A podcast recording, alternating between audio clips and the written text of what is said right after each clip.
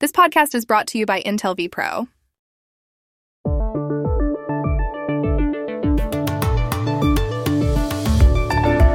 Faltan cinco días para las elecciones presidenciales en el Perú y tanto Keiko Fujimori como Pedro Castillo, que están casi empatados en las encuestas, luchan voto a voto.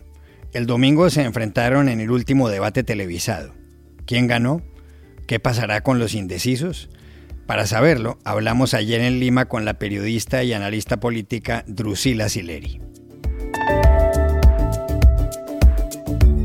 La Copa América, donde compiten las selecciones de fútbol del continente, tiene en principio nueva sede, Brasil.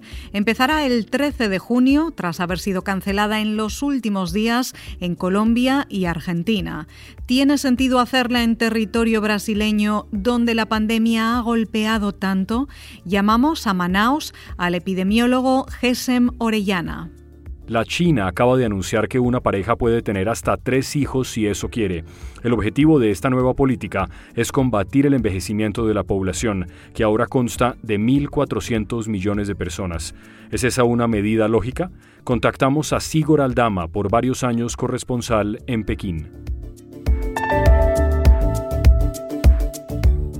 Hola, bienvenidos a El Washington Post. Soy Juan Carlos Iragorri, desde Madrid. Soy Dori Toribio desde Washington, D.C. Soy Jorge Espinosa desde Bogotá. Es martes, 1 de junio ya, y esto es todo lo que usted debería saber hoy.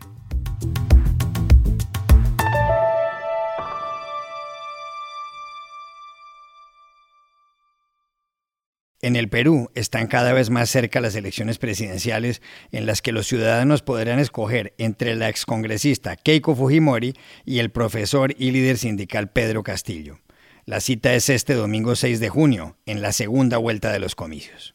Las encuestas arrojan un empate técnico. La última, elaborada por la firma Ipsos y publicada por el diario El Comercio de Lima, dio como ganador a Castillo con el 51,1% de la intención de voto. Keiko Fujimori obtuvo el 48,9%. Los apoyos de Keiko Fujimori, que acaba de cumplir 46 años, se encuentran mayoritariamente en Lima, en las mujeres y en los jóvenes. Los de Pedro Castillo, de 51 años, son esencialmente los hombres mayores de 25 y las gentes que viven en el centro y el sur del país. Fujimori le ha acortado distancias a Castillo en las encuestas. A mediados de abril, él la superaba por un 11%. Ella pregona la libertad de mercado y de empresa, mientras que él se define como leninista y contrario al aborto y al matrimonio gay. Fujimori está acusada por la Fiscalía de haber recibido dineros de Odebrecht en dos de las campañas presidenciales anteriores. Ha estado en prisión. A Castillo lo critican por contar con el respaldo de Vladimir Cerrón, a quien vinculan con Sendero Luminoso.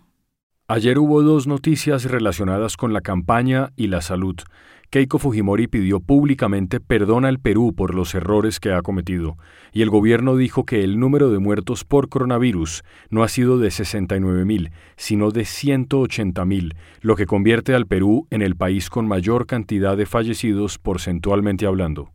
El domingo, Keiko Fujimori y Pedro Castillo se enfrentaron en su último debate por televisión. Esta fue una de las cosas que dijo Castillo. ¿No les suena a ustedes que hablar de corrupción es sinónimo del Fujimorismo? ¿No les suena a ustedes que para hablar de corrupción tienes que tener una pizca de moral?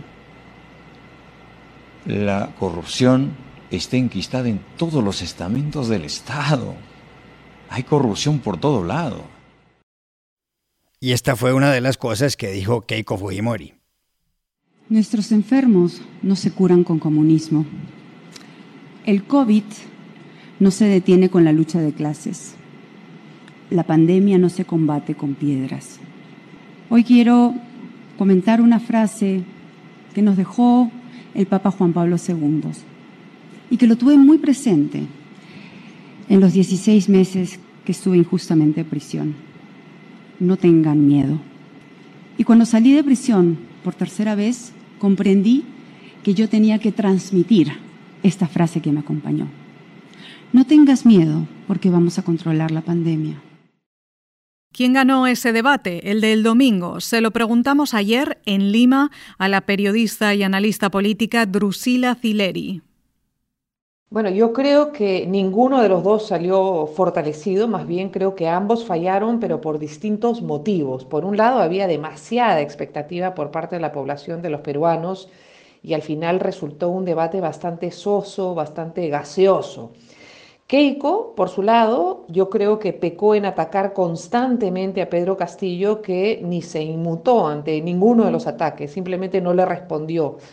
Y también lanzó un festival de promesas, Keiko Fujimori, de carácter eh, fundamentalmente económico, que para muchos fue eh, un debate o una presentación realmente bastante populista de lo que estamos acostumbrados más bien de la izquierda.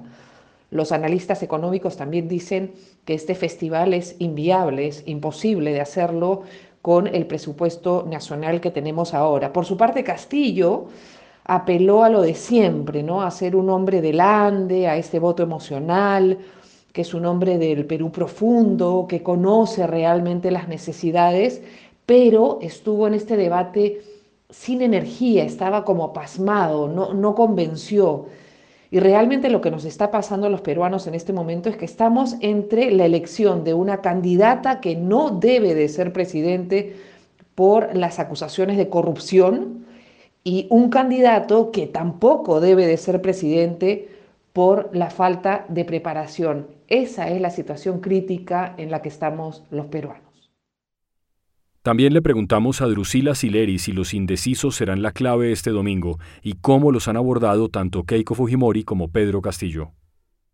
Exacto, ese voto indeciso, que también le debemos sumar los votos blancos o viciados, eh, de acuerdo a la última encuesta, suma el 12% del electorado, así que es clave, clave. Pedro Castillo lo que está haciendo, por ser hombre de izquierda, izquierda radical, está apelando a lo de siempre, ¿no? de las izquierdas, al pueblo, a ese voto emocional, a prometer un cambio en la política que ha demostrado ser corrupta en las últimas décadas, que no le permite a los peruanos de abajo surgir, etc. Por su lado, Keiko Fujimori, quien además en estos momentos está siendo investigada por corrupción y que, y que está enfrentando pues una pena de 30 años de cárcel, ella está apelando más bien al miedo de lo que representa la izquierda. ¿No? A los peruanos les está diciendo que se va a destruir la economía, que miremos solamente alrededor en la región lo que pasa con Venezuela, eh, Bolivia, etcétera, que nos van a quitar las propiedades, que se van a anular los fondos de pensiones. ¿no? Entonces, básicamente estos dos discursos están polarizando fuertemente al país, así 50-50, ¿no? Y eh, tenemos que tener en la cabeza realmente que ya por ley no se van a poder eh, publicar más encuestas, así que eh, solo queda esperar al domingo 6, que será el día de la votación, y veremos pues quién convenció más y ah, ante eso estamos enfrentados todos los peruanos.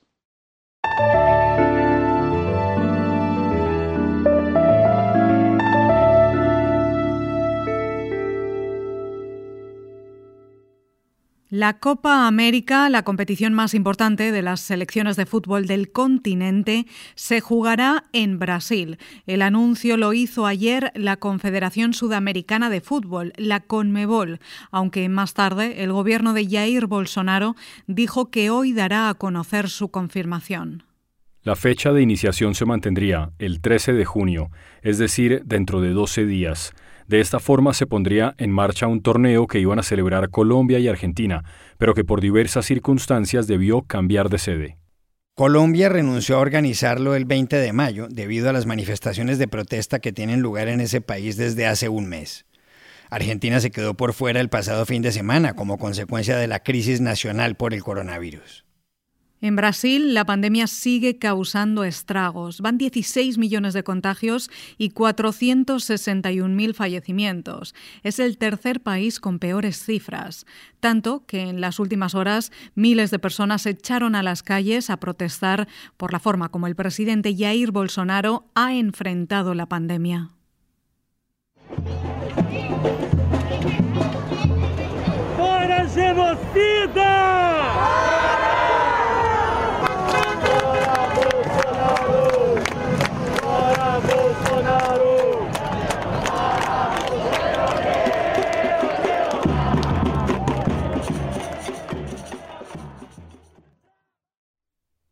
¿Cómo calificar la determinación inicial de celebrar la Copa América en el Brasil?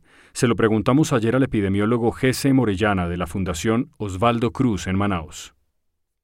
Bueno, sin duda esta es una actitud irresponsable y doblemente irresponsable, porque de un lado falla la Confederación Sudamericana de Fútbol, la Comebol, al ofrecer un evento masivo de este en un momento tan desfavorable desde el punto de vista sanitario y epidemiológico, y de otro lado, obviamente también falla la Confederación Brasileña de Fútbol y el gobierno brasileño al aceptar un evento masivo como la Copa América en un momento sanitario tan desfavorable como lo que estamos viendo en este momento, no solamente en el Brasil, pero también en toda América del Sur. Y no es una casualidad el hecho de que Argentina y Colombia hayan rechazado la Copa América en sus respectivos países.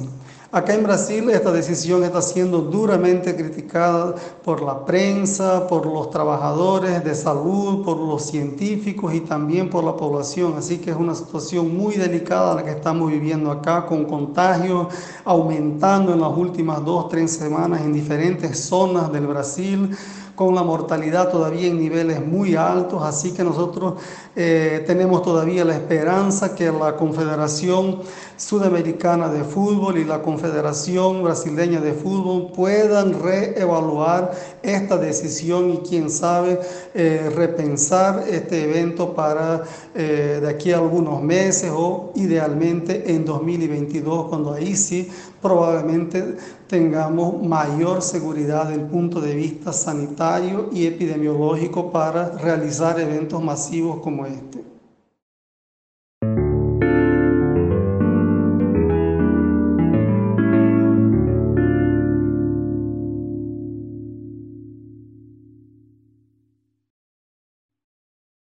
El gobierno de la China anunció ayer que una pareja puede tener tres hijos si lo desea. Hasta ahora, la ley solo permitía un máximo de dos. El objetivo de la medida es luchar contra el envejecimiento de la población. La decisión la tomó el Politburo del Partido Comunista Chino, máximo órgano de ese grupo político encabezado por el presidente Xi Jinping. El Politburo tiene 25 miembros. La nueva política del régimen chino se debe a los datos del censo que se conocieron a principios de mayo. Según ellos, del año 2010 al 2020, la población solo creció un 5,3%.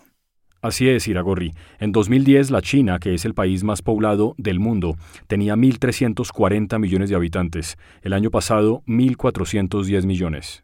Nunca en una década había habido un incremento tan bajo. Antes era de al menos dos dígitos. El primer censo de la República Popular China se llevó a cabo hace casi 70 años, en 1953. En 1980, ante el aumento desmedido en el número de habitantes, el régimen encabezado entonces por Deng Xiaoping estableció la política de solo un hijo por pareja eso dio pie al esquema 421. Ese esquema consistía en que en una casa había cuatro abuelos, dos padres y un solo hijo. Todo ello fue modificado en 2015 cuando se autorizó un máximo de dos hijos por pareja. Una complicación es el ingreso económico de los hogares. Mientras que en 2019 el Producto Interno Bruto per cápita de Estados Unidos era de 55.800 dólares anuales, el de China era de 8.250. ¿Qué pensar de la medida denunciada por las autoridades chinas en las últimas horas? Se lo preguntamos ayer a Sigor Aldama, durante años corresponsal en Pekín. Yo creo que esta es una medida que llega tarde. Es una medida que posiblemente desde el punto de vista demográfico pues tiene sentido porque China se está haciendo vieja antes que rica y eso va a tener unas repercusiones muy importantes en muchos de los ámbitos desde, desde el sistema de las pensiones, por ejemplo, que ya pues se ve como renquea hasta la propia eh, la propia población activa, ¿no? que está cayendo y que por lo tanto está provocando problemas de escasez de mano de obra, pero eh, esta medida llega en un momento en el que los, los jóvenes chinos pues no quieren tener tantos hijos, muchos de ellos ya ni siquiera quieren tener eh, hijos o, o no o quieren tenerlos pero consideran que son que es demasiado costoso porque hay que tener en cuenta que eh, muchos de estos jóvenes chinos eh, son hijos únicos y por lo tanto recae sobre sus hombros el cuidado de los padres y de los abuelos también Entonces, lo que se, lo que se está diciendo ahora, sobre todo en las redes sociales, es que además de tener esa carga filial, ¿no? a la que no pueden dar la espalda, eh, cómo van a poder sacar adelante a tres hijos y además ofrecerles las eh, oportunidades que quieren hacer, que quieren ofrecerles, ¿no? Porque aquí en China eh, la educación es muy importante y la competencia, pues la competitividad entre, entre hijos, entre padres, es muy elevada incluso desde, desde muy tempranas edades, ¿no? Entonces, em, el nivel de vida ha ido creciendo, pero también han crecido los precios y por lo tanto eh, muchos de los chinos tienen unas aspiraciones que con ese desarrollo han ido cambiando, con ese desarrollo económico y que se acercan mucho más a las que tenemos nosotros ahora en Occidente.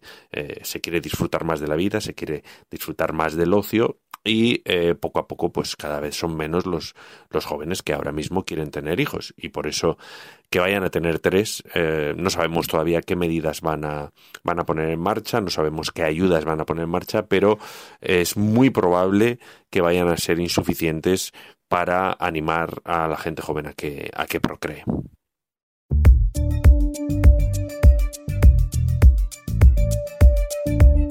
Y estas son otras cosas que usted también debería saber hoy.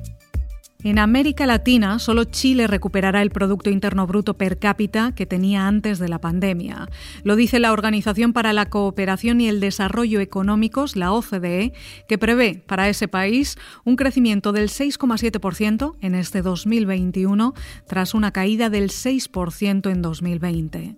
Otros países del continente, como Colombia y Brasil, crecerán el 7,6% y el 3,7% respectivamente, pero esperar hasta el 2022 para recuperar su PIB per cápita de antes del coronavirus. El promedio de crecimiento mundial, según la OCDE, estará alrededor del 5,8%.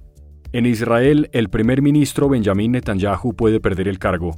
Una coalición de partidos de distintas ideologías podría alcanzar los votos suficientes para formar un gobierno de unidad y poner fin a los 12 años de gobierno del líder derechista. El caso es que Yair Lapid, un centrista que fue presentador de televisión y ministro de Finanzas, y Naftali Bennett, exministro de Defensa de Netanyahu, tienen hasta el miércoles para conseguir 61 votos de los 120 del Parlamento, es decir, hasta mañana. La canciller federal alemana Angela Merkel y el presidente de Francia Emmanuel Macron les pidieron ayer explicaciones a los gobiernos de Estados Unidos y Dinamarca después de que se revelara que de 2012 a 2014 Copenhague ayudó a Washington a espiar a la jefa del gobierno germano y a otros líderes europeos. El espionaje lo revelaron el diario alemán Süddeutsche Zeitung, el francés Le Monde y la televisión danesa DR. Según ellos, los servicios secretos daneses colaboraron con la Agencia de Seguridad Nacional estadounidense, la NSA, por sus siglas en inglés. El colombiano Egan Bernal ganó el domingo el Giro de Italia, la competencia de ciclismo más importante de ese país europeo. En 2019 había ganado también la competición más célebre de la misma disciplina en territorio francés. De esta forma, Bernal se convierte en el primer ciclista desde los tiempos del legendario belga Eddy Merckx en haber triunfado antes de los 25 años de edad en el Tour de Francia, el Giro de Italia, la París-Niza y la Vuelta Suiza. Y aquí termina el episodio de hoy de El Washington Post, El Guapo.